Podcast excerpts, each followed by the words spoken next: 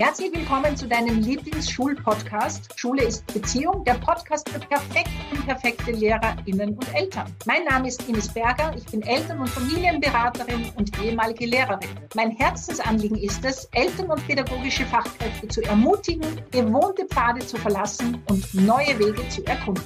Hallo zusammen, ich bin Andreas Reinke, auch ehemaliger Lehrer, Family Lab Trainer und Autor. Ich möchte dich als pädagogische Fachkraft bzw. als Elternteil darin bestärken, die Beziehungsfährte aufzunehmen. Damit meine ich nicht nur die Beziehungen zu deinen SchülerInnen bzw. zu deinem Kind, sondern ganz besonders zu dir selbst. Und gemeinsam möchten wir euch durch die Wirren des alltäglichen Beziehungsdschungels in Schule und Familie begleiten. Wir werden in diesem Podcast unser Wissen und unseren Erfahrungsschatz aus nahezu vier Jahrzehnten im Lehrberuf mit einbringen. Unser Anliegen ist es, mit diesem Podcast das Thema Schule zu enternsten, damit der schulische Duft in der Bäckerei von mehr Freude und Leichtigkeit geprägt ist.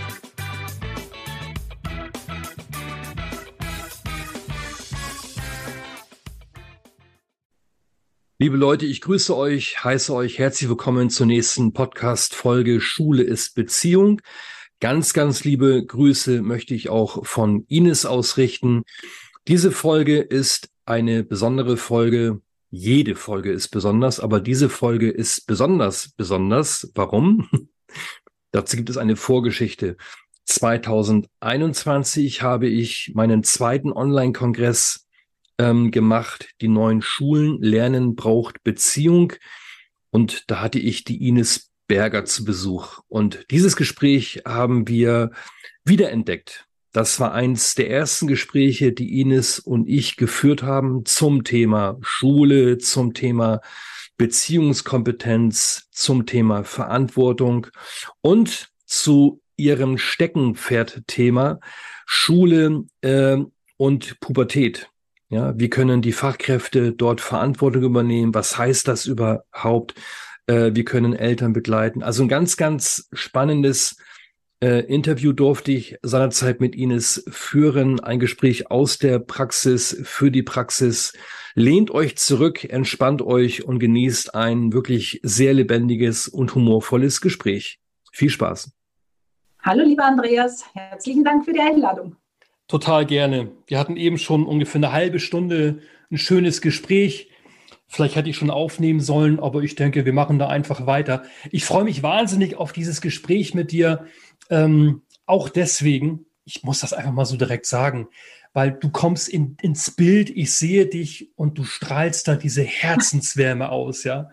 Äh, du strahlst mich an, also da fühlt man sich ja schon deutlich besser. Und genau das hat ja auch wiederum zu tun mit dieser ominösen Beziehungsqualität in der Schule. Auch darüber möchte ich mit dir sprechen. Ja, oben drüber steht das Thema Verantwortung im Schulkontext und ich glaube, da hast du eine Menge beizusteuern, auch deswegen, weil du ja selbst jahrelang als Lehrerin unterwegs warst. Und da mache ich jetzt mal eine Pause und bitte dich darum, dass du mal ein bisschen aus diesem Erleben berichtest. Ja, ähm, erstens nochmal danke für die Einladung. Ich finde es gerade wirklich cool, dass ich da die Möglichkeit habe, äh, auch so mein Herzensthema, also ich habe zwei Herzensthemen, die Schule und die Pubertät, aber die mischen sich so gut, äh, das auch zeigen zu dürfen und meine Erfahrungen mit dir teilen zu dürfen und mit den Zus Zusehern. Denn ich merke einfach, es ist noch ganz viel Bedarf da und es ist so viel Unsicherheit. Und ja, ich war 20 Jahre, nein, 19 Jahre, um nicht zu schummeln, in der Schule als Lehrerin für Mathematik, Latein, am Schluss Persönlichkeitsbildung auch dazu und Sozialkompetenz.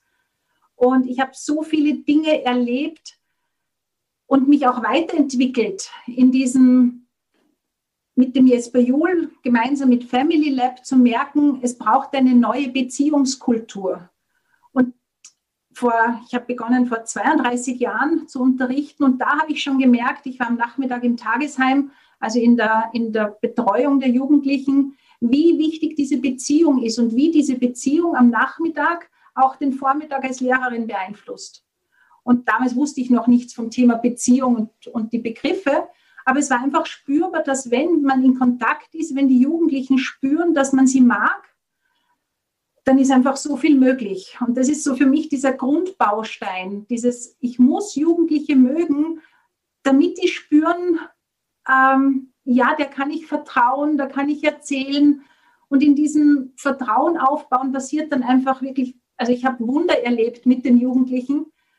Und jetzt bin ich seit viereinhalb Jahren raus aus der Schule, auch schweren Herzens und mir fehlen die Jugendlichen sehr. Und trotzdem merke ich, dass mein Platz momentan, so auch wie deiner, da ist, die Leute zu ermutigen, neue Wege zu gehen und Neues auszuprobieren und nicht mit dem erhobenen Zeigefinger und tu das nicht und mach das nicht, sondern ich erlebe einfach, jeder gibt so sein Bestes. Und es braucht aber auch viel Wissen ein Stück weit und die Haltung zu sagen, okay, ich entwickle mich mit den Jugendlichen weiter, weil das, was ich heute weiß, das vor 32 Jahren wusste ich das auch nicht und ich habe viele Fehler gemacht auf diesem Weg. Ähm, und vielleicht auch so diese Verantwortung, also eine kurze Geschichte zum Thema Verantwortung. Also ich war damals, wie gesagt, 22, 23 und kam eine Mutter eines 17-Jährigen und sagt zu mir, und ich sagte zu ihr, Sie müssen bitte dafür sorgen, dass Ihr Kind die Vokabel und die Grammatik in Latein lernt. Und sie schaut mich an und sagt, na, wenn Sie mir sagen, wie? und ich dachte mir, na, die hat ihr Kind ja überhaupt nicht im Griff. Ja. ja, und es war so dieses, mir war damals einfach nicht bewusst, wer hat denn eigentlich die Verantwortung bei einem 17-Jährigen fürs Lernen zum Beispiel? Also das sind so Dinge, die, die sind mir erst bewusst geworden übers Lernen, über meine Erfahrungen, über den Austausch mit anderen und diesen neuen Weg gehen. Ja. Und dafür bin ich ja sehr gerne da und begleite Lehrer, Jugendliche, Eltern, Familien, wer auch immer auf diesem Weg sich machen möchte. Da bin ich da genauso wie du. Ja, und darüber freue ich mich sehr, dass du da bist und in, äh, mit deinem Hintergrund wirkst. Ähm, ich will das mal für mich ganz kurz, ganz äh, grob mal festhalten. Ja, also was gehört zur Beziehungskompetenz? Für mich gehört dazu, dass man einen anderen Menschen mal freundlich anschaut. Das hast du heute schon getan, das tust du immer noch. Mhm. Außerdem sagst du, es wäre schon nicht schlecht, das soll jetzt gar nicht zynisch klingen, ähm, wenn man Kinder mag. Das wäre schon mal eine ganz gute Grundvoraussetzung. Das, was du jetzt hier angedeutet hast, ja, möchte ich mal in Verbindung setzen mit einer Verantwortung, über die wir ja auch oft sprechen. Wir sagen immer, gerade als Family Lab Seminarleiter, sagen wir immer, die pädagogischen Fachkräfte tragen die volle Verantwortung für die Qualität des Miteinanders. Mhm. Eben gerade hast du noch gesagt, du möchtest nicht mit dem erhobenen Zeigefinger daherkommen. Mhm. Wie können wir, ich sage bewusst wir, weil ich da so viel drüber nachdenke, wie können wir pädagogische Fachkräfte einladen, ermutigen, inspirieren, diese Verantwortung für die Qualität des Miteinanders zu übernehmen, ohne den zu machen? Ich glaube, das ist eine richtig große Frage. Mm, also die Erfahrung, die ich gemacht habe, ist, wir können sie nur begeistern, inspirieren, indem wie wir tun. Also ja. ich habe in einer meiner Schulen den Fehler gemacht, genau so zu sagen, hey, wollt ihr nicht das machen und das und das funktioniert und blablabla. Und das Einzige, was angekommen ist, war so, also dieses, wenn ich jemanden vermittle, dass ich weiß, wie es geht und dass meines richtig ist, sage ich automatisch, und das habe ich damals nicht behirnt, vor zehn Jahren, schätze ich mal, nein, schon länger her, 15 Jahren, dass ich ja automatisch sage, das, was du machst, ist nicht richtig. Mhm. Und damit bringe ich die Leute in eine Not und in eine Verteidigung und das, was ich gelernt habe, ist, man kann wirklich nur einladen und vorleben. Und das, was ich ganz oft dann auch erlebt habe, und das war so ein cooles Beispiel, wo das mir ich einfach bestätigt hat, dass das der einzige Weg ist, wo Veränderung möglich ist, wenn jemand auf dich zukommt und sagt, hey, wie tust du? Und ich habe da eine Kollegin, ich bin offensichtlich am Gang, am Weg zur Schule, also zur Klasse gehüpft. und sie kam vorbei und sagt, das, was du nimmst, das hätte ich auch gerne. und, und ich habe gesagt, du, ganz ehrlich, ich freue mich einfach auf meine Schüler. Und ja, das war nicht immer so. Also ich habe, natürlich gab es auch Phasen, wo es schwierig war, aber ich habe einfach gelernt und Tools mir auch beigebracht oder, oder mir angelernt. Also Gedanken machen Dinge zum Beispiel. Ja, dieses, wie ich hineingehe, welche Gedanken ich über eine Klasse habe, das verändert ja schon meinen ganzen, meinen ganzen Zugang. Und wenn ich mich eben erwischt habe, dass ich hineingehe und mir denke, jetzt muss ich da in die, keine Ahnung, 5a, äh, zu sagen, hey, whoop. Und ich weiß, ich bin oft dann einfach umgedreht, bin aufs Klo gegangen, habe mich fokussiert, habe mich abgeschüttelt und habe gesagt, okay, du schaust jetzt nur auf das, was in der Klasse funktioniert. Und das ist eine Entscheidung, die ich im Kopf treffe. Und dann muss ich üben. Und das heißt nicht, dass das immer gleich gelungen ist. Aber ich habe gewusst, alles andere, dann muss ich irgendwann meinen Job aufgeben, weil, es, weil ich so frustriert bin und nur im Jammern und, und Nörgeln und alles ist so Mist und schlecht. Und so wollte ich mein Leben nicht leben. Ja. Und für mich war einfach immer dieses Motto, jede Stunde, in der nicht mindestens dreimal gelacht wurde, war eine schlechte Stunde. Also das war so meine, mein Anspruch an meinen Unterricht. Ja. Eben den fachlichen Dingen. Spricht, das spricht mich sehr an, spricht mich auch sehr an, dass du darüber sprichst, dass ja vieles von dem, was in unserem Schulalltag passiert, sich hier oben abspielt. Wir Lehrer sind es ja ein Stück weit gewohnt, über das Machbare zu, zu sprechen und mhm. nachzudenken, ja, über Werkzeuge, Methoden, was mache ich, wenn. Ähm, und jetzt kommst du und sagst, ja, ja, okay, aber vieles von dem spielt sich hier oben ab. Ja, auch eben dieser, dieser Einwurf von dir mit, mit dem Wahrheitsanspruch, ja, finde ich total spannend. Erinnere mich an den Satz von dem Heinz von Förster, der ja sagte, der Erfinder der Wahrheit ist, wie war das noch, der ist ein Lügner. Mhm. Ja, das ist ganz spannend, darüber nachzudenken, wenn ich für mich den Wahrheitsanspruch habe gegenüber Kollegen, gegenüber einer 17-jährigen Mutter, ich weiß, was richtig ist, mache ich ja den anderen zum, zum Lügner. Ja. So, ne? Irgendwie. Ich will mit dir gerne auch darüber sprechen, ähm, was wir Lehrer für uns im Alltag tun können, um letztlich auch die Lehrer zu sein, die Lehrerinnen, die wir gerne sein möchten. Vorab, wenn wir uns mal diesen Begriff Verantwortung anschauen. Das ist ja bisweilen so ein Begriffscontainer, scheint irgendwie klar zu sein, was das ist, aber so richtig klar ist mir das immer wieder nicht. Was ist das für ein Ding, die, die Verantwortung? Ja, vielleicht darf ich noch eine Frage hinterher schieben, Ines. Mhm, gerne. Wie soll ich das formulieren? Was, was spürst du angesichts des Begriffes Verantwortung? Hm. Also das ist für mich so ein sehr ambivalenter Begriff. Einerseits hat es was mit ähm, Belastung auch für mich, weil wenn ich ja. eine Verantwortung trage, dann hat es auch eine, ein Stück eine Last unter Anführungszeichen, dann bin ich für etwas eben verantwortlich. Das heißt, es liegt in meinem Bereich, mich darum zu kümmern. Und wenn ich aber auch an Verantwortung abgeben denke, also an Lehrer, an Eltern, an Schüler, an wem auch immer, Direktion, egal, hat es auch, und wenn ich die mit einbeziehe und in sie Verantwortung nehme, ist es gleichzeitig auch ein Stück Entlastung. Ja, also mhm. dieses, es ist so wirklich ganz es braucht viel Klarheit. Und ich denke, das ist ganz oft der Punkt, wo es in, an den Schulen hapert. Also du hast vorher dieses, dieses Lehrerdreieck ja in unserem Vorgespräch schon angesprochen, dass eigentlich nicht klar ist, wer hat die Verantwortung wofür. Ja. Und damit fängt sich das immer an zu mischen. Und ich habe wirklich Kollegen erlebt, die ihr Bestes gegeben haben, ohne je zu fragen, hey, wollen die Schüler das eigentlich? Das ist ja ihre Verantwortung, die Dinge zu tun. Manche Dinge kann ich als Lehrer nicht tun. Die kann ich nicht leisten. Und die Schüler da auch mit allen Konsequenzen in die Verantwortung zu nehmen und zu sagen, du, es gab zwei, drei Termine, ich habe dich darauf hingewiesen, ich habe dich immer wieder erinnert. Und das ist jetzt die logische Konsequenz, dass ich sage, du, es tut mir leid, du hast einen Termin verpasst und, und, und. Aber das, was wir als Lehrer oft machen, wir rennen ihnen hinterher.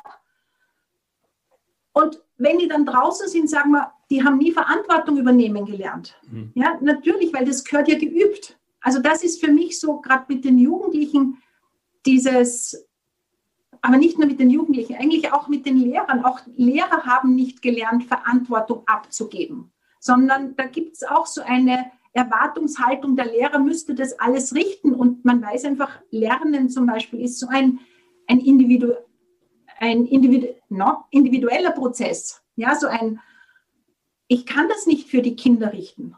Das müssen, diesen Prozess müssen Sie erarbeiten, natürlich mit meiner Unterstützung, nicht alleine, aber ich kann Ihnen eigentlich nur ein Buffet aufbauen, aber ob Sie essen oder ob Sie manche Dinge machen oder nicht machen, das ist dann nicht mehr meine Verantwortung. Und da auch ganz klar zu sagen, hey Leute, es geht nicht. Ich kann nicht ständig überprüfen und ich will das auch nicht. Ich vertraue euch, dass ihr in eurem Tempo die Dinge hinkriegt. Und wie tun wir gemeinsam? Also das ist auch, hat mit Vertrauen auch, also gehört so dazu wie Beziehung.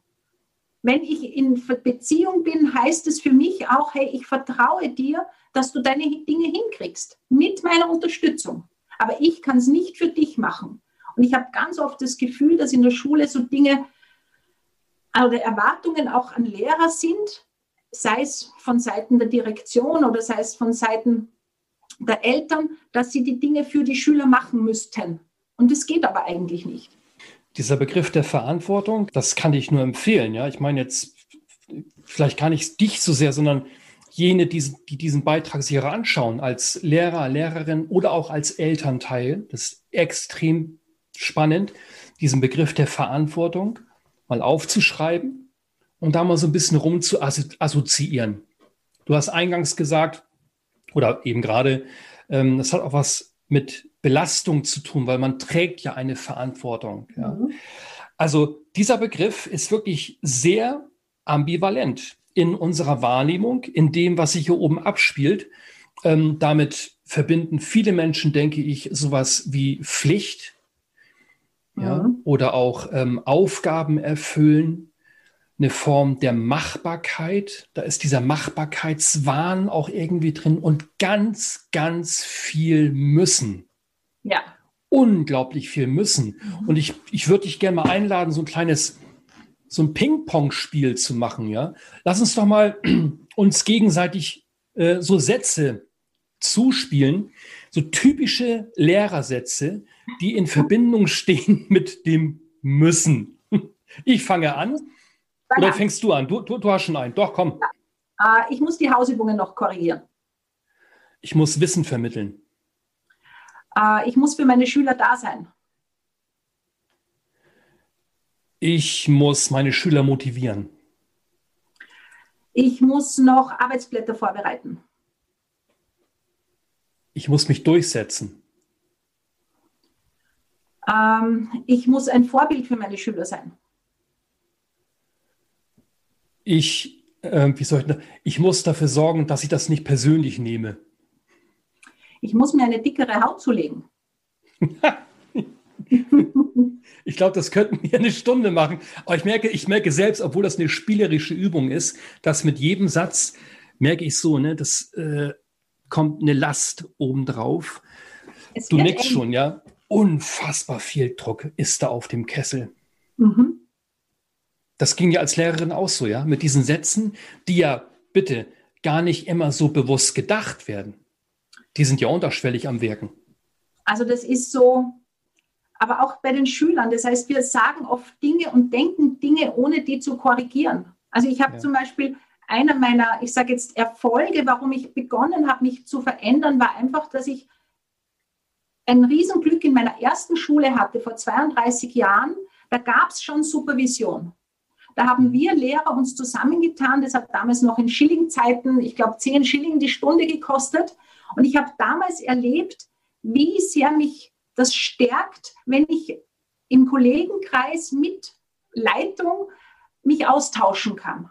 Ja. Und da waren, das waren so diese ersten Samen, die damals gesät wurden. Und ich habe seitdem immer, also außer die zehn Jahre, die ich zu Hause war, da habe ich Persönlichkeitscoaching gehabt, aber ich habe mich immer in meiner in mir selber weiterentwickelt. Und da habe ich immer gesagt, hey, ich möchte mir selber auf die Spur kommen. Ja, so, wer bin ich eigentlich? Was sind das für Glaubenssätze?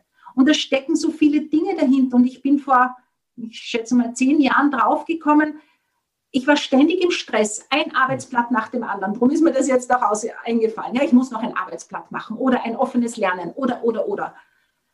Und irgendwann habe ich dann innegehalten in einer Supervision und, und die hat, hat mich gefragt, naja, warum machst du das immer? Und dann war ich mal so, so wie du merkst es jetzt auch so ganz ruhig. Und dann habe ich in mich hineingespürt und dann bin ich draufgekommen, das mache ich nur deswegen, weil irgendein Teil in mir hat mir gesagt, okay, dann bist du eine gute Lehrerin. Mhm.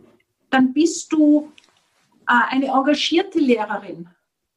Und dann habe ich mich gefragt, also diese Glaubenssätze zu hinterfragen und hineinzuspüren, warum wir tun, wie wir tun. Ja, wir haben ja alle unsere Rucksäcke.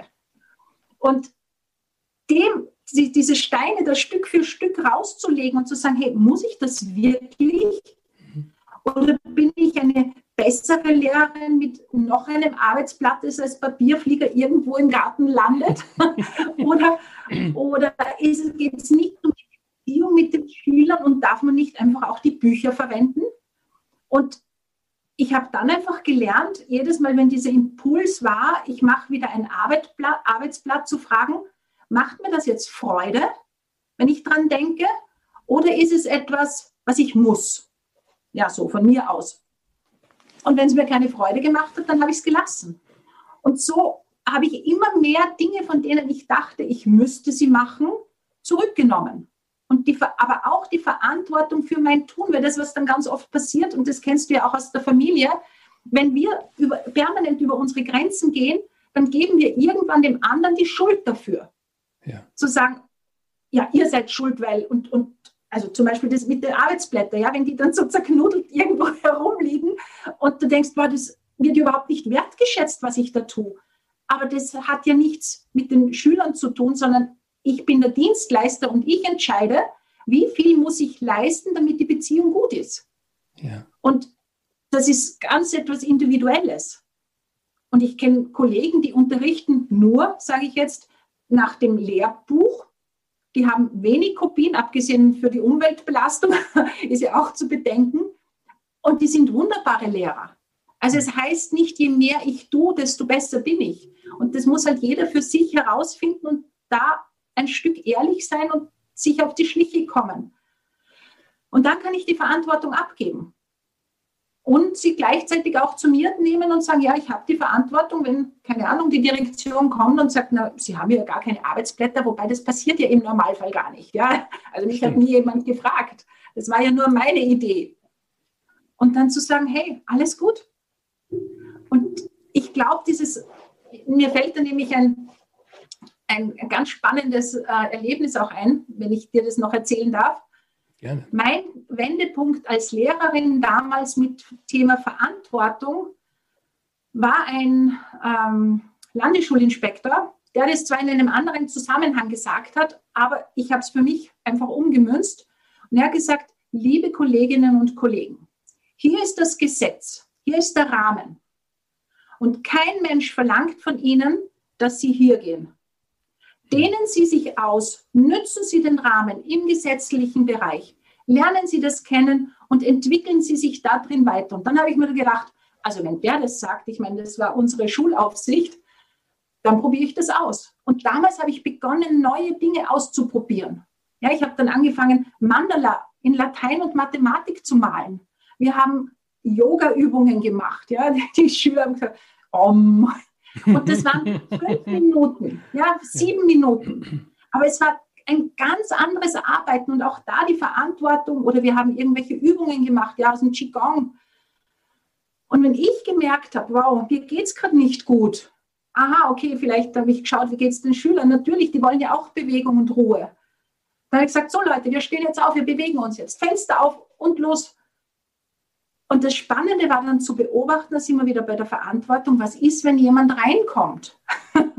ja, wie geht es denn mir da? Und es fängt immer bei mir an. Also wenn ich Bewegung gemacht habe, war das für mich, okay, super, wenn jemand reinkommt, man weiß ja, die bewegte Sturmstunde, da habe ich nichts zu befürchten. Aber was ist, wenn man Mandala malt in Latein und Mathematik ja. und Meditationsmusik hört? Und das Spannende war wirklich, dass die super Ergebnisse hatten. Ja, und sie haben das auch eingefordert und es war so ein, oh, endlich ist mal fünf Minuten Ruhe. Aber es hat mit mir zu tun gehabt, mit meiner Haltung, die Verantwortung dafür zu übernehmen, was ist, wenn. Und ich konnte das ja wunderbar erklären. Ja, also das, da gibt es ja unzählige Studien, wie wichtig auch diese Ruhephasen beim Lernen sind, mhm. damit dann wieder was hineingeht. Ja, das ist meine Verantwortung, das so zu machen, dass es mir gut geht und dabei auch sich Unterstützung holen. Und da finde ich das ja so großartig, dass du das eben auch so anbietest, dass das für Lehrer möglich ist. Es gibt ja viele gute Nachrichten. Es gibt ja eine Menge, ich denke auch sehr guter Angebote, die genau ähm, diesen Fokus beinhalten.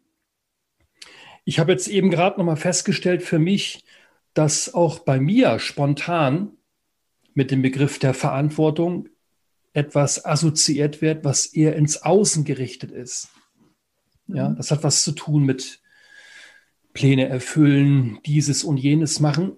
Und jetzt sagst du, das hat vor allen Dingen damit zu tun, wie ich mit mir umgehe, was ich denke, wie ich mit mir in Beziehung gehe. Mhm. Ja, wir sprechen da ja auch von dem Begriff der Selbstführungskompetenz. Ich sage immer zu meinen Kollegen und Kolleginnen, also wenn jemand nachfragt, ja, wieso ist das jetzt so, dass du das so machst? Dann sagt ihr einfach Selbstführungskompetenz. Also wenn wir Lehrer irgendwas mit Kompetenz sagen, hat das ja schon mal ein Gewicht. Ne? Das klingt ja besser als Om. Selbstführungskompetenz. Aber, aber wissen Sie, Frau Berger, ich mache jetzt mal Advocatus, wie heißt der Diabolo, ne? Aber ja. Frau Berger, dann müssten Sie mal an, in meine Schule kommen, nach Berlin. Ja. Also Sie haben ja gut äh, Sie können ja viel erzählen, ne? Da irgendwie in den Bergen oder wo Sie auch immer sind. Kommen Sie doch bitte mal nach Berlin und machen Sie da Ihre Achtsamkeitsübungen. Ich bin jetzt furchtbar gemein, ja. Ähm, aber du, du, kennst das wahrscheinlich, ja. Mhm. Was, da gibt es auch keine Pauschalantwort, aber was möchtest du an der Stelle ähm, sagen? Also natürlich da kann ich auch nicht mitreden wahrscheinlich, ja, auch wenn ich jetzt nicht in den Bergen bin, sondern in der Nähe von Wien. Aber es ist schon, es muss jeder für sich den Weg finden. Und darum, ich denke, es fängt aber bei mir an, wie möchte ich, also ich brauche so diese Vision. Ja, wie möchte ich, welcher Lehrer möchte ich sein? Welche Rolle möchte ich spielen? Und ich behaupte, also ich weiß nicht, wie es in Deutschland ist, aber diese Dinge kommen nach wie vor im Studium nicht vor. Also Richtig. dieses, sich auf den Alltag mit Schülern vorzubereiten. Ja, was heißt es denn, wenn mir einer den Stinkefinger zeigt? Ja, was macht es denn mit mir? Und dann zu sagen, hey, okay, aber wie will ich denn arbeiten? Und was brauche ich denn dafür? Und darf ich mir da auch Hilfe holen? Und ich finde, Lehrer sind wirklich, wirklich alleine gelassen bei diesen Themen. Ja. Und, und da gibt es aber auch so diese Haltung, also nicht nur alleine gelassen auch, also viele, aber es gibt schon auch welche, die die sich da auch nicht outen wollen, ja, und die das lieber mit sich alleine ausmachen. Also ich habe auch Kollegen erlebt, die Angst hatten, Arbeitsblätter zu teilen, weil da könnten ja Fehler drinnen sein. Und ich sage, bitte, ich mache täglich Fehler. Ja? Und wenn die Schüler sie finden, kann ich sie ausbessern. Also das sind ja, das, aber auch dieser Umgang mit den Fehlern. Und da einfach zu sagen, okay, was ist mir wichtig? Was möchte ich? Denn es braucht für mich, die, für die Veränderung vorher dieses Innehalten, zu sagen, was tue ich denn und wie erfolgreich bin ich denn mit dem, wie ich tue? Ist es das, wie ich mir das vorstelle? Und ich habe ganz oft auch Kollegen erlebt, die gesagt haben, na, die sechs Jahre muss ich noch durchhalten bis zur Pensionierung, wo ich sage, wow, äh, wer sagt, dass du sechs Jahre aushältst? Ja, also das ist ja mein Leben. Also es fängt wieder bei mir an. Und für mich ist es Selbstfürsorge zu sagen, okay, wie möchte ich denn mein Leben leben? Was möchte ich denn am Ende meines Lebens über mich als Lehrer in dem Fall sagen? War ich jemand, der das durchgedrückt hat und gesagt hat, ja, okay, ist halt so? Oder war ich jemand, der, ja, und ich hatte eine Kollegin, die war, ich glaube, fünf Jahre nach der Pensionierung noch an der Schule. Also sie hätte schon in Pension gehen dürfen. Und wir hatten ein Seminar gemeinsam und wie zufrieden bist? Und das, sie hatte überall eine Zehn wo ich mir gedacht habe, bah, wie schön, das ist mein Vorbild. So möchte ich in Pension gehen können, zu sagen, ich mache das gern und wenn ich draufkomme, ich mache es nicht mehr gern, dann etwas anderes zu tun. Und das war für mich auch der Grund, warum ich dann gewechselt habe bzw. ausgestiegen bin, weil ich gemerkt habe, Latein und Mathematik sind mir nicht mehr wichtig. Mhm. Und das haben die Schüler auch gemerkt, natürlich relativ schnell. Zu merken, nein, ich habe ja eine Verantwortung mit diesen beiden Fächern und ich kann nicht sagen, okay, wir lösen jetzt Probleme, weil die haben sofort gemerkt, Problem, wir gehen zu Berger, dann haben wir weniger Latein oder Mathematik. Und da wird ganz schnell klar, da muss ich aussteigen. Entweder ich muss mich für Mathematik wieder wirklich motivieren und begeistern. Mhm. Und das war einfach, die Zeit war vorbei. Ich habe das so lange unterrichtet. Mir war dann ja. wurscht, ob die das oder das können. Also wurscht. Aber es war so ein, in mir so ein, hm, es mhm. war mir nicht mehr wichtig. Und dann habe ich gemerkt, okay, da muss ich gehen. Weil ich sonst in der die Verantwortung, jetzt sind wir wieder beim Thema, eine Verantwortung habe, dass die in ihrem, ihrer Berufs- oder in ihrer Schulkarriere weiterkommen, ja, Abitur, Matura machen. Und wenn ich die Verantwortung nicht mehr tragen kann, dann muss ich eine andere Entscheidung treffen. Mhm. So schwer es mir gefallen ist. Also ich, mit anderen Fächern würde ich noch gerne in der Schule sein, aber nicht mehr mit Latein und Mathematik. War das jetzt die Antwort auf deine Frage? Oh, das war, das war, das war eine Antwort auf viele Fragen. Also ich würde auch weiter einfach gerne zu. Ähm, ich glaube, darum geht es ja auch, dass wir wirklich mal hinschauen, wie ist es im Leben derer, die an der Schule sind. Ja? Was heißt es, Verantwortung zu übernehmen für sich, für die Qualität der Beziehung im Alltag? Ich erlebe es immer wieder, wenn ich mit Lehrern und Lehrerinnen arbeite und es gelingt mir, einen guten Duft in der Bäckerei zu etablieren. Ja, da ist eine schöne Stimmung. Und dann sprechen wir mal nicht darüber, was alles nicht gelingt, sondern wir sprechen über das Gelingen und wir sprechen darüber, ja Mensch, was für ein Lehrer willst du eigentlich sein? Was für eine Lehrerin? Ähm, wenn du jetzt völlig frei entscheiden könntest, ja, dann passiert ja genau das, was dieser Inspektor, heißt der bei euch so, Inspektor, Schulinspektor, ja. gesagt hat, dann ist es eben nicht mehr so. Plötzlich werden wir weit ja. ja. Und all das, was wir in uns entdecken, steht in den ganzen Büchern. Mhm. Ja. Wir wissen eigentlich sehr genau, wie wir sein möchten und was wir äh, auch machen könnten. Ja. Und dann kommt ganz schnell dieses Ja, aber. Wenn ich jetzt mit dir mal an deine Wendepunkte oder auf deine Wendepunkte schaue, du, du warst ja im Alltag mit einem Kollegium ja. und du hast für dich festgestellt, okay, jetzt geht es für mich so nicht mehr weiter, jetzt geht es in eine andere Richtung. Ähm, wie bist du da mit deinen Kolleginnen und Kolleginnen umgegangen? Hast du das für dich alleine geklärt oder bist du auch mal ins Team und hast gesagt, wisst ihr was, Leute, ich habe was festgestellt. Ich habe die Schnauze voll, das so und so zu machen. Ich mache es jetzt anders. Also wundert euch bitte nicht. Also, du meinst jetzt den Unterricht umstellen oder meinen Ausstieg? Davor, den Unterricht umstellen. Nein, das habe ich alleine gemacht mit, mit meinem Coach. Ja. Also das habe ich, wobei alleine stimmt nicht. Ich hatte immer wieder auch Kollegen, die ähnlich getickt haben. Also wir haben uns schon ausgetauscht. Aber Mandala malen und solche Dinge, das glaube ich, da weiß ich jetzt nicht.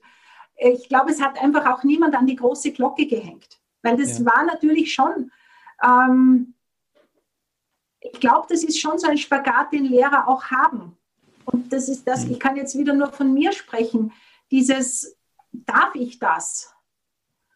Und ja, in, keine Ahnung, Religion, Ethik darf man das, aber wer sagt, dass man das in Latein, Mathematik nicht darf? Also diese, diese Bewertungen von außen, die spielen natürlich schon eine Rolle. Ja, und man will sich ja auch nicht mit der Direktion ähm, schwer machen oder, oder, oder, oder jemanden verärgern.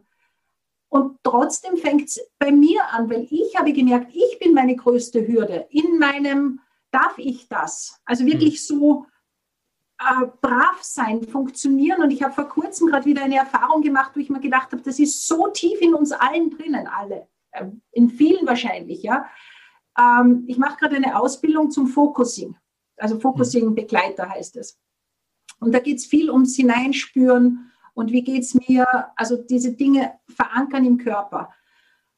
Und wir mussten eine Arbeit bis 31. Dezember abgeben.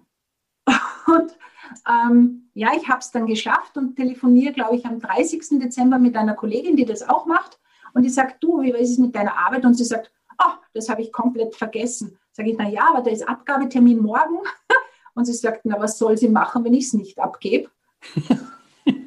und dann sitze ich da und denke mir, wow, auf die Idee bin ich gar nicht gekommen. Ja. Ich meine, ich zahle dafür, ich bin erwachsen, ich bin 54 Jahre alt und habe wirklich dieses Gehorsam, ich muss das abgeben. und habe gedacht, boah, das ist so tief in uns allen drinnen. Ja.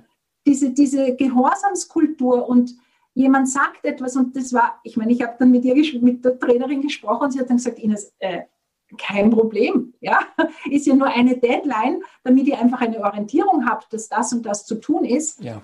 Aber aus der Schule war einfach klar, und das mag ich vielleicht auch noch erzählen. Ich habe immer in der ersten Stufe, also in der ersten Klasse gab es bei uns, bei euch fünfte Schulstufe, gab es immer so soziales Lernen und Kompetenzen lernen. Und da geht es auch um Zeitmanagement und, und Lernstrategien und diese Dinge. Und dann ist immer so eine Frage von mir gewesen, was machst du, wenn du heute Nachmittag, du hast vollgepackt, Mathematik, Englisch, Biologie, keine Ahnung, du weißt, okay, du kriegst das hin, dann kommst du nach Hause und die Mama sagt, du, wir haben heute einen Arzttermin. Und du weißt aber, du musst diese Dinge bis zum nächsten Tag haben. Was machst du dann? Und es war wirklich total spannend in keiner Klasse. Also es kam, dann lasse ich den Sport weg, dann sage ich, gehe ich nicht zum Arzt. Also alles andere. Und wenn ich dann gesagt habe, und was wäre, wenn du die Hausübungen weglässt? Das geht doch nicht. Sage ich, warum nicht? Nein, das darf man nicht. Ich habe gesagt, wer sagt das, dass man das nicht darf? Also das war so wirklich diese, diese kleinen Pflicht, schon Pflichterfüller, die gar nicht in einen, den Gedanken haben, dass ich auch sagen kann, okay, liebe Frau Lehrerin, ich habe das jetzt leider nicht geschafft, wir waren am nächsten Tag weg, darf ich Ihnen das bitte nachbringen? Und das Denken ist schon gar nicht vorhanden. Und ich merke das jetzt auch in Corona-Zeiten, das ist so dieses tun müssen und erfüllen müssen und noch mehr, obwohl man eh schon nicht mehr kann. Ja. Und ich habe eine Mutter, äh, in, in Begleitung, die erzählt hat. Und ich finde das großartig. Dreimal in der Woche schreibt sie mindestens ein E-Mail an irgendeinen Lehrer. Ich ersuche Sie um Nachsehen. Die psychische und physische Gesundheit meines Kindes ist mir momentan wichtiger als Hausübungen und Arbeiten. Und ich denke mal, das ist Verantwortung. Zu schauen, dass mein Kind gut durch diese Zeit durchkommt und ihm nicht noch mehr draufhauen und noch mehr Druck. Ja, also du merkst, ja, das ist ja. ich merke, wow, da läuft so viel schief und was wir da mit uns, aber auch mit den Kindern machen. Es ist ja kein Geheimnis, wenn ich sage, dass die Art und Weise, wie wir mit uns selbst umgehen, ähm, ganz oft dann auch die Art und Weise ist, wie wir auch mit jungen Menschen umgehen. Ja, also dieses dieses verinnerlichte Ich muss und ich muss und so, das strahlen wir erstens aus und oft verlangen wir genau das ja auch von, von jungen äh, Menschen. Übrigens, jung oder jünger oder was weiß ich. Ähm, ich. Ich kenne ja auch viele junge Kollegen, Kollegen, die sich auf den Weg gemacht haben, die für sich feststellen, naja, jetzt die Lösung ist halt nicht mehr ähm, klassischer Unterricht. Ne? ich muss Wissen vermitteln und so weiter, sondern ich mache das jetzt mal modern. Und kannst mich auch korrigieren, dann kommt ein neuer Imperativ, ein neues Ich muss. Also das gleiche in Grün, bloß anders ummantelt. Ich muss individualisieren. Ich habe es gemacht, ich habe mich fast zu Tode individualisiert. Ähm, und ähm, ich war gut vorbereitet, also rein vom Material, aber ich, hat, ich sah furchtbar aus, ja. Ich war völlig fertig, mhm. auch hier wieder, ja, diese, diese eigene persönliche Verantwortung für sich selbst als Mensch. Ja, kennst du, ja, oder? Ja, das kenne ich. Und was ich auch gelernt habe, ist einfach die Verantwortung für meinen Unterricht. Und ich hoffe, du mir verstehst es jetzt nicht falsch und auch nicht die Zuschauer, auch ein Stück an die Schüler abzugeben. Und zwar ja. insofern, als ich gesagt habe, hey, liebe Leute, was braucht ihr von meinem Unterricht? Was wünscht ihr euch? Ähm, Gerade wenn zum Beispiel irgendwelche Leistungen auch nicht so gepasst haben, aber nicht nur dann, aber da auch im Speziellen. Und das Spannende war natürlich das erste Mal, hä, was wollen Sie von uns? Sie sind doch der Profi. Und ich habe dann gesagt, ja, also gerade wenn was eben schiefgegangen ist, ja, an irgendwelchen Arbeiten, sagt, ja, ich habe mein Bestes gegeben, aber offensichtlich hat es nicht gereicht und jetzt brauche ich euch. Ihr müsst mir sagen, was braucht ihr von meinem Unterricht, damit ihr gut arbeiten könnt. Und ja, natürlich war zuerst, keine Ahnung, wissen wir nicht. Ja, wenn man sie das erste Mal fragt, natürlich wissen sie es nicht. Und ich habe mhm. gesagt, gut, Hausübung bis zum nächsten Mal. Ihr überlegt euch, was ihr von meinem Unterricht braucht. Und es war genial. Ja, die hatte, jede Klasse hatte Ideen. Bitte weniger schreiben im Schulübungsheft, dafür mehr üben, bitte mehr Gruppenarbeiten, mehr offenes Lernen. Und da das, und manchmal auch, so wie du sagst, manchmal auch einfach nur Frontalunterricht. Können Sie es uns einfach nur erklären? Und wir sitzen da, weil wir haben heute schon so viel offenes Lernen zum Beispiel gemacht. Ja? Zu sagen, ja, ist okay. Auch das darf sein. Also ich denke mir so in diesem Miteinander, nicht dieses Starre und jetzt muss ich individualisieren und jetzt muss das und das und das, sondern zu sagen, hey, was braucht es denn gerade? Also diese Flexibilität auch zu haben und, und ich bin mir schon bewusst, es hat auch für mich ganz viel Mut und viel Coaching gebraucht, mich hinzustellen, hinstellen zu können für eine Klasse und zu sagen, hey, ich habe gerade keine Ahnung. Mhm. Ich weiß gerade nicht, wie ich tun soll. Weil da, da, macht man sich natürlich auch angreifbar. Ja. Und trotzdem ist es etwas, und das habe ich dann auch für mich gelernt, wo man auch ein riesengroßes Vorbild für die Schüler ist, zu sagen, hey, ich muss nicht immer alles wissen. Ja, wir sind ja gerade das erste Mal mit diesem Stoff unterwegs und wir schauen mit dieser Klasse, also selbst wenn du es schon zehn Jahre unterrichtet hast, mit dieser Klasse ist es wieder neu. Und wie tun wir, dass es uns gut geht? Nämlich uns allen. Und das ist im Prinzip ja ähnlich wie in der Familie. Man muss sie mit einbeziehen, ohne die Verantwortung und die Führung abzugeben. Das ist schon klar. Und trotzdem darf ich, ich muss es ja, weil die erste Aufgabe, ah, die erste Ding war natürlich immer, kann man die Hausübungen weglassen? ja, und ich habe gesagt, na tut mir leid, ich verstehe deinen Wunsch, aber Hausübungen gibt es bei uns im Schulunterrichtsgesetz. Aber wir können darüber reden, wie wir die Hausübungen gestalten. Ja, und ich habe dann das System komplett umgestellt. Also das war so, es war dann so ein inspirierendes Miteinander. Geht es hier auch darum, geht's hier, du hast eben gerade ein schönes Wort gesagt, das Wort einbeziehen. Mhm. Und ähm, das ist mir bisher gar nicht so klar gewesen. Da steckt ja das Wort beziehen Beziehung drin. Also es geht, ich übersetze jetzt mal für mich, es geht hier vor allen Dingen erstmal um die Beziehung an sich, um das dazwischen.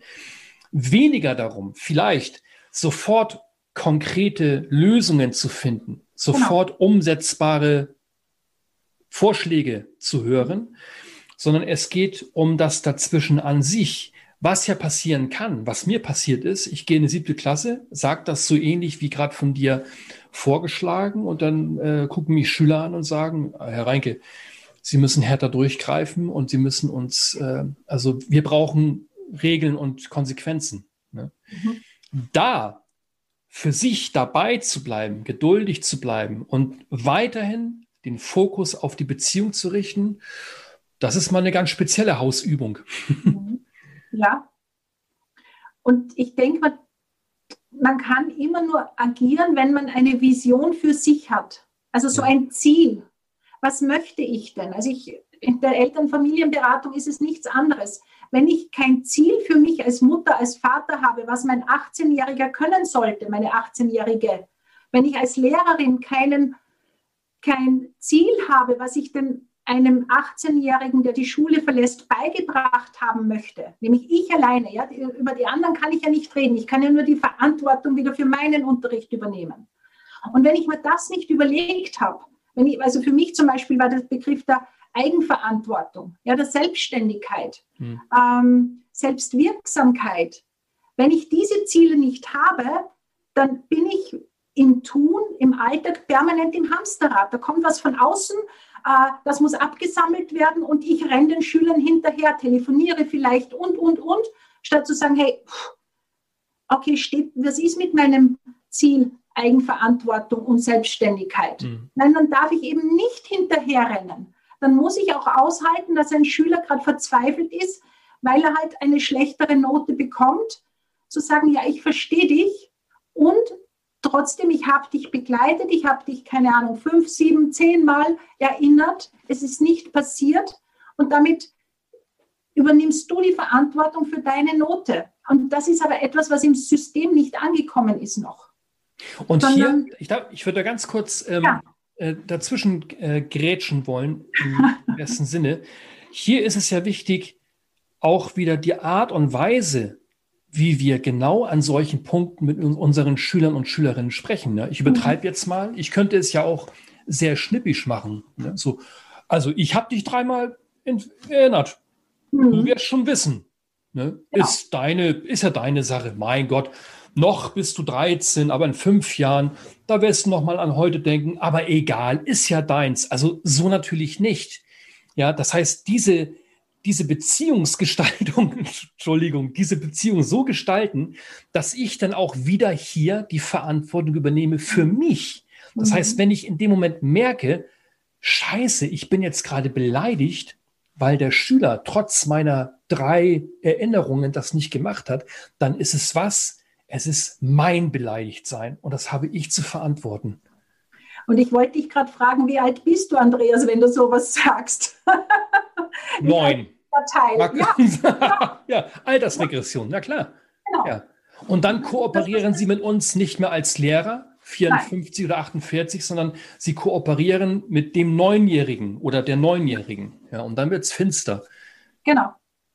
Und ich mag dir da vielleicht auch so ein Beispiel sagen, wie, also eben nachdem ich diese Ziele ja hatte für mich.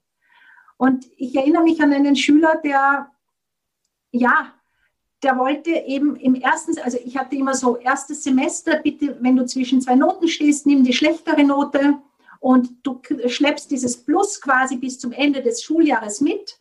Und wenn du dort wieder zwischen zwei Noten stehst, kannst du automatisch die bessere haben, weil du quasi dieses Plus mitgeschleppt hast. Das war so mein, meine Philosophie.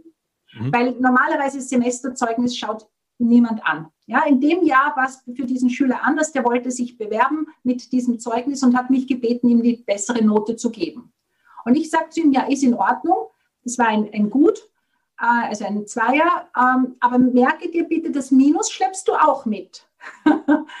und naja, ich kürze das Ganze ab. Es ging dann wirklich, glaube ich, bis nach Ostern immer wieder. Du erinnerst dich, du stehst jetzt mittlerweile, also er hat dann schlechte Schularbeiten geschrieben. Ähm, du stehst mittlerweile zwischen drei und vier plus das Minus dazu. Wenn du keine Prüfung machst, wird es quasi zwei Noten gerade schlechter. Und ja, so wie Jugendliche einfach sind, es war ihm egal oder er hat damit kalkuliert, dass das nicht passieren wird, egal. Tatsache war dann letztendlich, er hatte dieses genügend im Zeugnis. Und wir waren damals eine sehr kleine Schule und ich habe ihm von Kollegen dann gehört, dass er am, am Fußballplatz geschimpft hat über die blöde Berger, die ihm jetzt zwei Noten schlechter gibt. Ja? Und ich habe ihn dann darauf angesprochen und habe gesagt, lass, nennen wir ihn Paul, habe gesagt, du Paul, ich habe gehört, du schimpfst über mich und deinen schlechten Vierer, also deine schlechte Lateinnote. Und er hat dann gesagt, Frau Professor. Es ist einfach viel einfacher, über Sie zu schimpfen, als zu verantworten, da sind wir wieder bei der Verantwortung, ja. dass ich ein fauler Hund war. oh, ist das herrlich. Es war so schön, ja. weil das war genau das. Ja? ja? Er hat erkannt, hey, ja, wir hatten, ich glaube, zehn Gespräche, wo ich ihm jedes Mal wieder gesagt habe, du erinner dich, du weißt, was wir besprochen hatten. Und dann zu merken, ja, es ist meine Verantwortung. Ich habe einfach entweder mich verkalkuliert oder was auch immer oder ich wollte nicht, ja. aber es war meine Verantwortung. Und das war für mich so ein Wow, was für ein cooler junger Mann. Er trifft ja voll den Punkt, ne? Voll ja. den Punkt. Es gibt diesen wunderbaren ähm, Ausspruch, es gibt eine gute Nachricht und eine schlechte Nachricht. Die gute Nachricht ist, nur du trägst die Verantwortung. Die schlechte Nachricht ist, nur du trägst die Verantwortung. Ja, da ist wieder genau. dieses Ambivalente. Denn eigentlich, ich mag auch das Wort eigentlich, gebe ich zu, eigentlich ist ja Verantwortung etwas so unglaublich Schönes. Das ist ja, ähm, hier habe ich zufällig hier neben mir, das ist ein Schatz. Mhm. Ja, das Gegenstück davon ist Ohnmacht. Und es ist so spannend, dass wir, die wir sehr viel Verantwortung tragen dürfen, ganz oft diese Ohnmachtsgefühle damit dabei empfinden. Ja, aber da sind wir jetzt wieder beim Anfang. Ich denke, diese Ohnmachtsgefühle haben wir deswegen, weil wir oft Verantwortung übernehmen für einen Bereich, den wir gar nicht, für den wir nicht verantwortlich sind und den wir nicht ja. beeinflussen können. Also zum Beispiel den Lernerfolg eines Schülers. Ja. Wenn ich ehrlich zu mir sagen kann und ich auch merke, in der Klasse, das funktioniert auch mit den Noten. Und dann gibt es zwei Schüler, die kriegen es nicht auf die Reihe, weil sie entweder nicht wollen und ich bin in Kontakt, ja, oder weil sie zum Beispiel auch an der, an der falschen Schule sind. Oder weil ihnen gerade mein Fach nicht wichtig ist. Also da darf ich dir noch eine Geschichte erzählen. Ich, bin, ich liebe Geschichten, du. Okay. Also ich hatte viele Hochbegabte, aber auch einen sehr extrem hochbegabten Schüler. Ja, und in der siebten, der hat lauter sehr gut gehabt, mit Ausnahme in meinem Fach, da hatte er einen Dreier. Und ich habe mich verantwortlich gefühlt, dass der eine bessere Note schreibt. Und ich bin zu ihm hingegangen und, keine Ahnung, nenne ihn Jonas und sage, du Jonas, ich habe echt ein Problem, dass ich die einzige Lehrerin bin und das einzige Fach in Latein mit diesem, ja, das zerstörte dein ganzes Zeugnis so. Hm? Und er sagt, Frau Professor, chillen Sie. und ich sage, warum? Sagt er, Latein hat mit meiner Zukunft nichts am Hut. Ich bin schon auf der Uni. Dort mache ich schon Externisten, also wie nennt sich das? Außer, bin ich außertürlicher, na, wie heißt das? Außer, außerordentlicher Student. Da mache ich schon meine Prüfungen. Und damit ich in Latein ein sehr gut habe oder haben, wenn ich das haben möchte, müsste ich die Energien von was anderem abziehen und das ist mir nicht wert. Ich bin hm. höchst zufrieden mit meinem Befriedigend. Alles gut. Hm. Und dann bin ich da, da gesessen und dachte, oh, geil. Wie, welche Verantwortung habe ich dafür? Der war ja, ja höchst zufrieden. Das war ja nicht meine Entscheidung. Nicht meine Verantwortung, sondern was macht es denn mit mir? Ja, natürlich sind die Kollegen gekommen und haben gesagt, du weißt aber schon, du bist die Einzige, so quasi, was läuft denn da bei dir schief? Also auch in dieser Bewertung. Ja. Und in, wenn man eben in der Beziehung ist, sich das auch aussprechen traut und der Schüler dann einfach sagt, ja, alles gut, ich habe kein Problem, sollten Sie auch nicht haben. und dann kann ich die Verantwortung abgeben, weil der hat es genau entschieden. Es war sein Leben. Und wer bin ich zu wissen, was für sein Leben wichtig ist? Ja, das ist ja anmaßend. Ja, genau. Ja, ja na klar, na klar. Ähm, wir, da, ich würde da gerne noch mal ein bisschen bei bleiben. Es gibt ja so Klassiker, ne? Klassische Themen in Verbindung mhm. mit dem, mit dieser Geschichte der Verantwortung. Ähm, übrigens, das sage ich gerne auch manchmal zu meinen Kollegen, spürt bitte mal. Spüren ist was anderes als denken. Spürt bitte mal in folgenden Satz. Der lautet, ich bin nicht verantwortlich für das Lernen meiner Schüler. Mhm. Da gibt es manchmal für Bruchteile von Sekunden eine Erleichterung. Mhm. Und dann kommen die Ja-Abers. Genau. Die große Frage an dich, Ines, und ich glaube, mit, mit, mit der folgenden Antwort, um dich mal nicht unter Druck zu setzen, wärst du weltbekannt. Sind wir Lehrer und Lehrerinnen verantwortlich für das Lernen unserer Schüler und Schülerinnen? Oh, ist dies mir fast peinlich, die Frage, aber ich muss sie loswerden. Also sie ist mir nicht peinlich, weil ich die Antwort wüsste, ja? Also. Ähm, ich glaube, wir sind verantwortlich für den Lernprozess unserer Schüler. Und zwar den Lernprozess, sie nicht zu demotivieren, sie in unserem, wie wir tun, mit unserem Fach, sie zu begeistern, ihnen Möglichkeiten zu geben. Also ich sage immer wieder, ihnen ein Buffet aufzubauen. Ja. Aber ich bin nicht dafür verantwortlich, ob er sich an dem Buffet bedient oder nicht. Und auch nicht womit. Das heißt, wenn wir jetzt mal Klasse 6, ja, da ist mal wieder ein Max oder nehmen wir mal eine Anja, da ist eine Anja. Darf ich kurz nachfragen, Klasse ja. 6, für die sechste Schulstufe oder 17, 16 Jahre alt? Die sind ungefähr zwölf. Okay, also zwölf Jahre alt, ja. Okay. okay, du hast, ähm, du hast ein Buffet, wie das mhm. auch immer aussehen mag, ja. Das kann ja wirklich ein Lernbuffet sein. Sowas gibt es ja tatsächlich. Das kann aber auch eine ganz andere Geschichte sein. So eine ist da eine Anja, zwölf Jahre alt, die nimmt nicht vom Buffet mhm. ähm, und zeigt das auch über, sagen wir mal, bestimmte Verhaltensweisen. Und jetzt? Dann habe ich die Verantwortung herauszufinden, woran es liegt. Hm. Also da, und das habe ich ganz oft erlebt, einfach zu sagen, hey, was ist los? Magst du mir sagen, was du an meinem Buffet nicht magst? Ja. Kann ich was für dich tun? Brauchst du was von mir? Und ich habe nicht selten erlebt, dass die nicht nehmen wollten, sondern nicht nehmen konnten. Weil ihnen zum Beispiel, also dieses Nehmen ist auch nicht, wo ich sie alleine lasse, sondern ihnen auch zu zeigen, hey, schau, so könnte es funktionieren.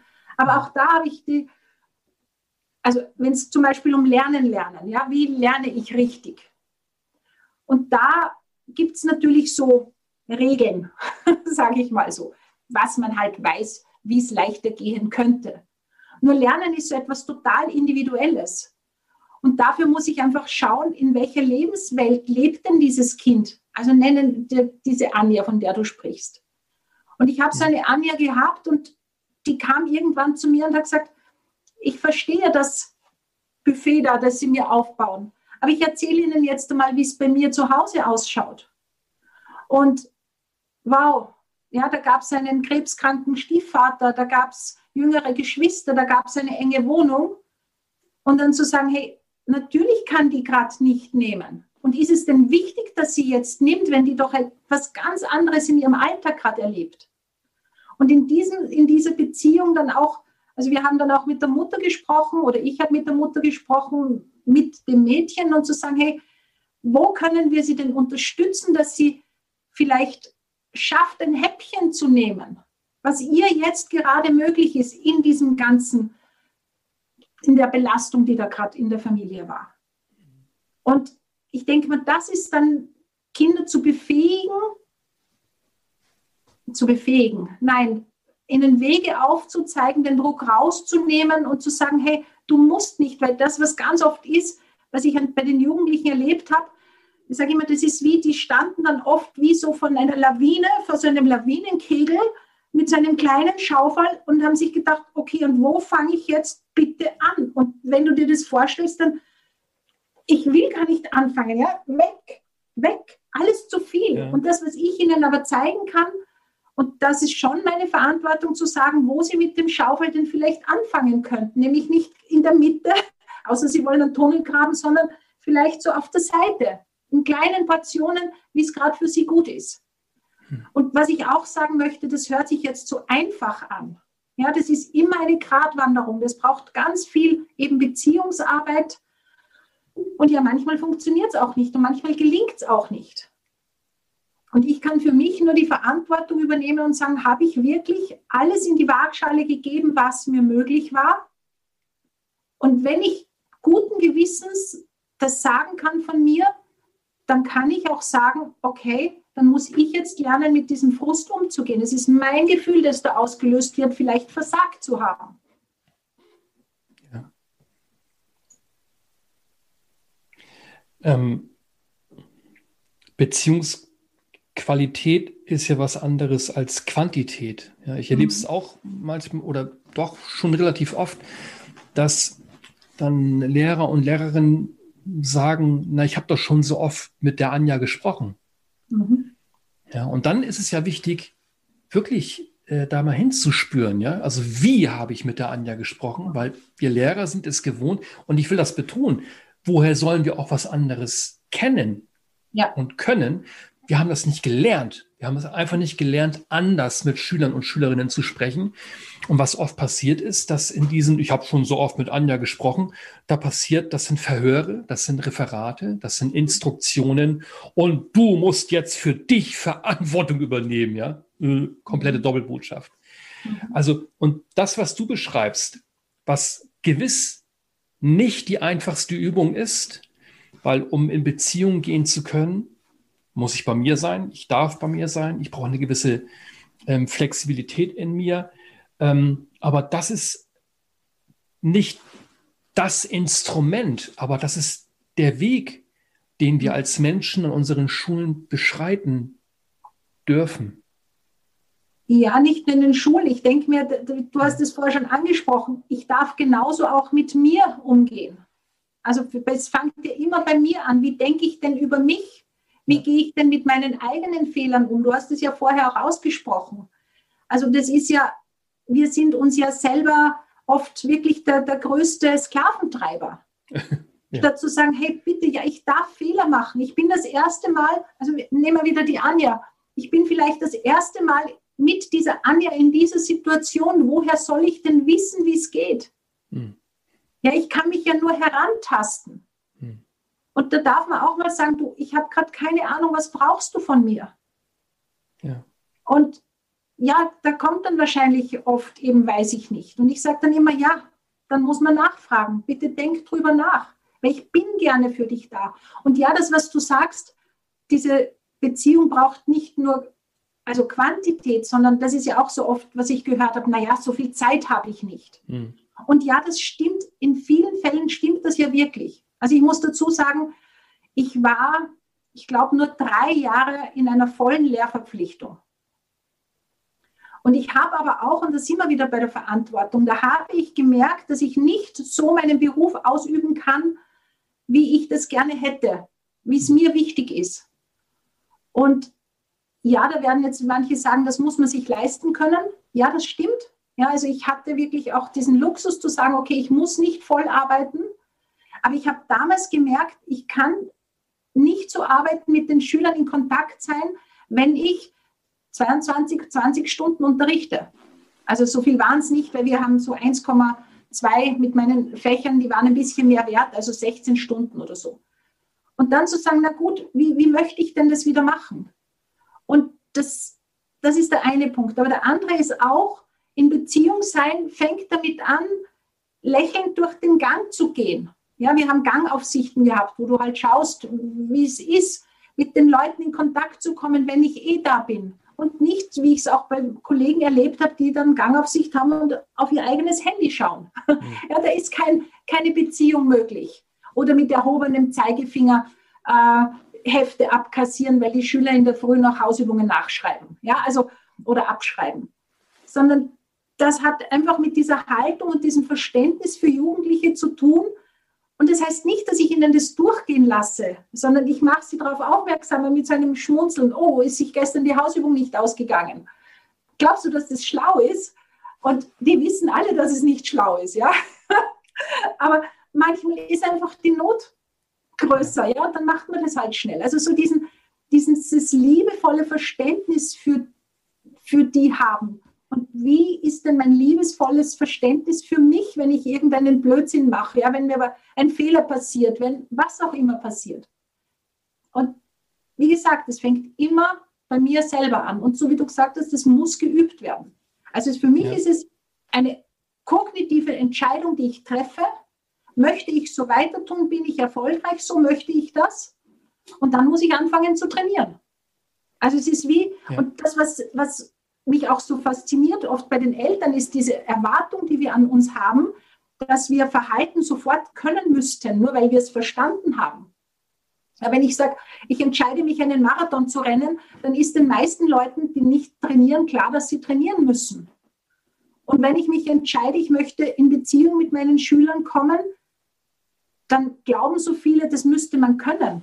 Oder auch mit den die Eltern mit ihren Kindern. Nein, das gehört genauso geübt, geübt, geübt, geübt. Diese Erwartung, die wir an uns, die Erwartung, die wir uns, an uns Menschen haben, dass wir die Dinge sofort können müssten. Alles, ich, ja. ich beobachte so alles, was mit Verhalten zu tun hat, mit Verhaltensveränderung und einfach nicht zu wissen, ich, ich glaube, manchmal ist es auch so ein, ein kognitives Wissen oder ein fehlendes kognitives Wissen, zu sagen, hey, wir haben alle unseren Rucksack, wir haben alle unsere Geschichte. Und aus dem heraus ähm, fallen uns manche Dinge einfach schwer. Und wer mag denn schon beurteilen, was richtig und was falsch ist für mich? Ja. Und jetzt sind wir wieder beim Thema, es ist meine Verantwortung, dass ich gut auf mich schaue und sage, ja, für mich passt es aber so. Mit meinem allen und ja, dann muss ich auch aushalten, dass andere sagen, okay, ja, hm, was die da macht, ist in Ordnung. so wie der Jesper Juli immer gesagt hat, wie war das mit den, mit den Kindern? Ähm, na, dann gib doch die Verantwortung an die, an die Kindergärtner ab oder Kindergartenpädagoginnen. Das ist meine Verantwortung als Mama, aber auch meine als Lehrer, zu sagen, das ist der Unterricht, mit dem ich mich und hoffentlich auch meine Schüler wohlfühlen. Und natürlich, die Leistungen sind da auch noch mit einbeziehen. Aber ich finde, das ist einfach ein Prozess. Und diesen Prozess, ich denke mal, da sind wir auch die besten Vorbilder dann für die, für die Jugendlichen und, für die Kinder zu sagen, wow, ich, so gehe ich mit meinen Fehlern um. So, hey, ich darf Fehler machen und ihr dürft Fehler machen. Ich bin geduldig mit euch, ihr seid geduldig mit mir. Ja, manchmal wird was gelingen, manchmal nicht, aber ich darf mich einfach als Mensch zeigen. Und ich glaube, das ist etwas, was in der Schule ganz oft immer noch nicht angekommen ist. Und ich erinnere mich wirklich vor 32 Jahren so diese, so muss mir eine dickere Haut zulegen, darf das nicht persönlich nehmen.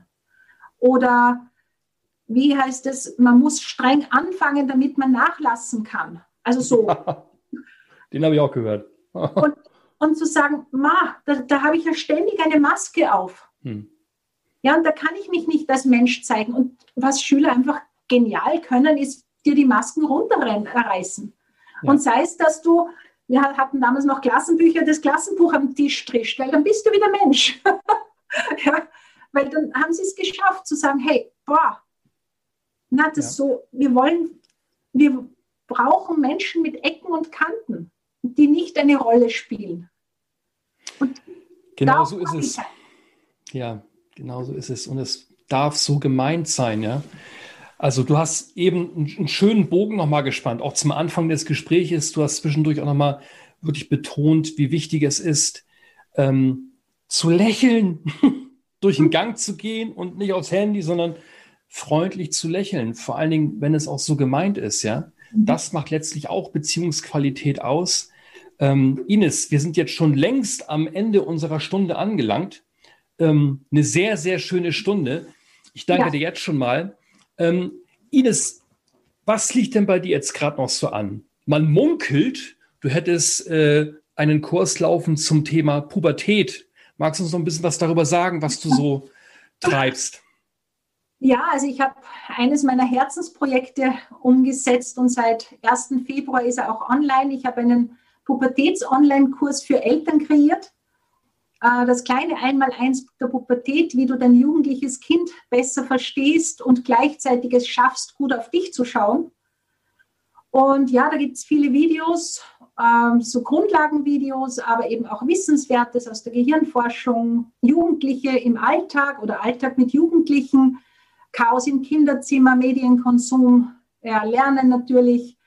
Und da können die Eltern sich so gemeinsam, also gemeinsam, aber auch, weil ich gemerkt habe, dass viele Eltern immer noch so in diesem Schamthema sind. Ja, nur wir haben das Problem. Ja. Äh, wir sind, fühlen, also viele fühlen sich da auch ganz furchtbar allein mit, diesem, mit dieser Pubertät. Und für mich habe ich einfach gelernt, neben meinen jugendlichen Schülern ist Pubertät auch für mich in der Familie mit meinen Kindern eine unglaubliche Schatzkiste gewesen. Und meine Mission ist, diese Pubertät so, so, also diesen Perspektivenwechsel zu machen. Wobei es geht nicht nur um die Pubertät, es geht um die Adoleszenz eigentlich, ja, die ist ja wesentlich länger. Und zu sagen, boah, das ist so eine Chance für uns alle, ja, für die Jugendlichen ihr Potenzial zu entfalten, aber auch für mich als Mama, als Papa, und das ist das Gleiche wie mit den Lehrern, mir selber auf die Spur zu kommen. Weil die Jugendlichen stechen genau in uns hinein. Ja? Die wissen ganz genau, wo unsere Triggerpunkte sind und zu sagen, hau, Wofür habe ich die Verantwortung, nämlich für meine Gefühle, dafür ist nicht mein Kind zuständig. Und zu sagen, okay, und ich, wie lerne ich diese Verantwortung zu übernehmen? Ja, und da gibt es viele Tick, Tricks und Tipps und Impulse. Und ja, ich freue mich riesig, ähm, dass, der, dass das geschafft ist und ich kriege auch schon gutes Feedback. Und ich freue mich sehr, ja, dass ich da auch diese technischen Hürden ein Stück genommen habe und mich da nochmal drauf eingelassen habe, damit er wirklich in die Welt hinaus kann zu einem sehr günstigen Preis. Ines Berger im Gespräch bei mir. Ich danke dir von Herzen. Dir alles Gute. Bis bald. Noch einige abschließende Bemerkungen nach dem Gespräch, das ich 2021 mit der Ines geführt habe. Zunächst einmal will ich gerne sagen, ähm, dass es immer noch möglich ist, den Zugang zu diesem Kongress zu erhalten. Das heißt, den Zugang zu über 30 Interviews mit ausgewiesenen Expertinnen zum Thema Beziehungskompetenz in der Schule. In Hinweis hinterlassen wir in den Show Notes. Außerdem, ähm, ihr habt es ja mitbekommen, die Ines sprach darüber, dass es einen ähm, Kurs gibt zum Thema Pubertät. Das ist ja ihr Herzensthema. Äh, und das ist immer noch aktuell. Schaut bitte mal auf die Seite. Auch hier gibt es einen Hinweis in den Show Notes, das einmal eins der Pubertät sehr zu empfehlen. So, alles Liebe für dich und für euch. Bis zum nächsten Mal. Tschüss. Wir freuen uns sehr, dass du heute in unseren Podcast Schule ist Beziehung, der Podcast für perfekt und perfekte Lehrerinnen und Eltern hineingehört hast. Wenn dir unser Podcast gefällt und du keine Folge mehr verpassen willst, dann abonniere uns doch und hinterlasse uns eine 5-Sterne-Bewertung. Wir freuen uns sehr, wenn du ihn teilst und in die Welt hinausträgst. Denn gemeinsam können wir Schule enternsten. Doch dafür braucht es jeden und jede von uns im Schulsystem. Da wir diesen Podcast ja für dich machen, freuen wir uns sehr, wenn du uns deine Fragen und Themen schickst. Über welches Thema sollten wir unbedingt einmal sprechen? Was bewegt dich gerade? Schreibe uns deine Vorschläge und dein Feedback gerne an die E-Mail-Adresse in den Show Notes. Wir wünschen dir von Herzen einen wunderbaren Tag. Deine Ines und dein Andreas.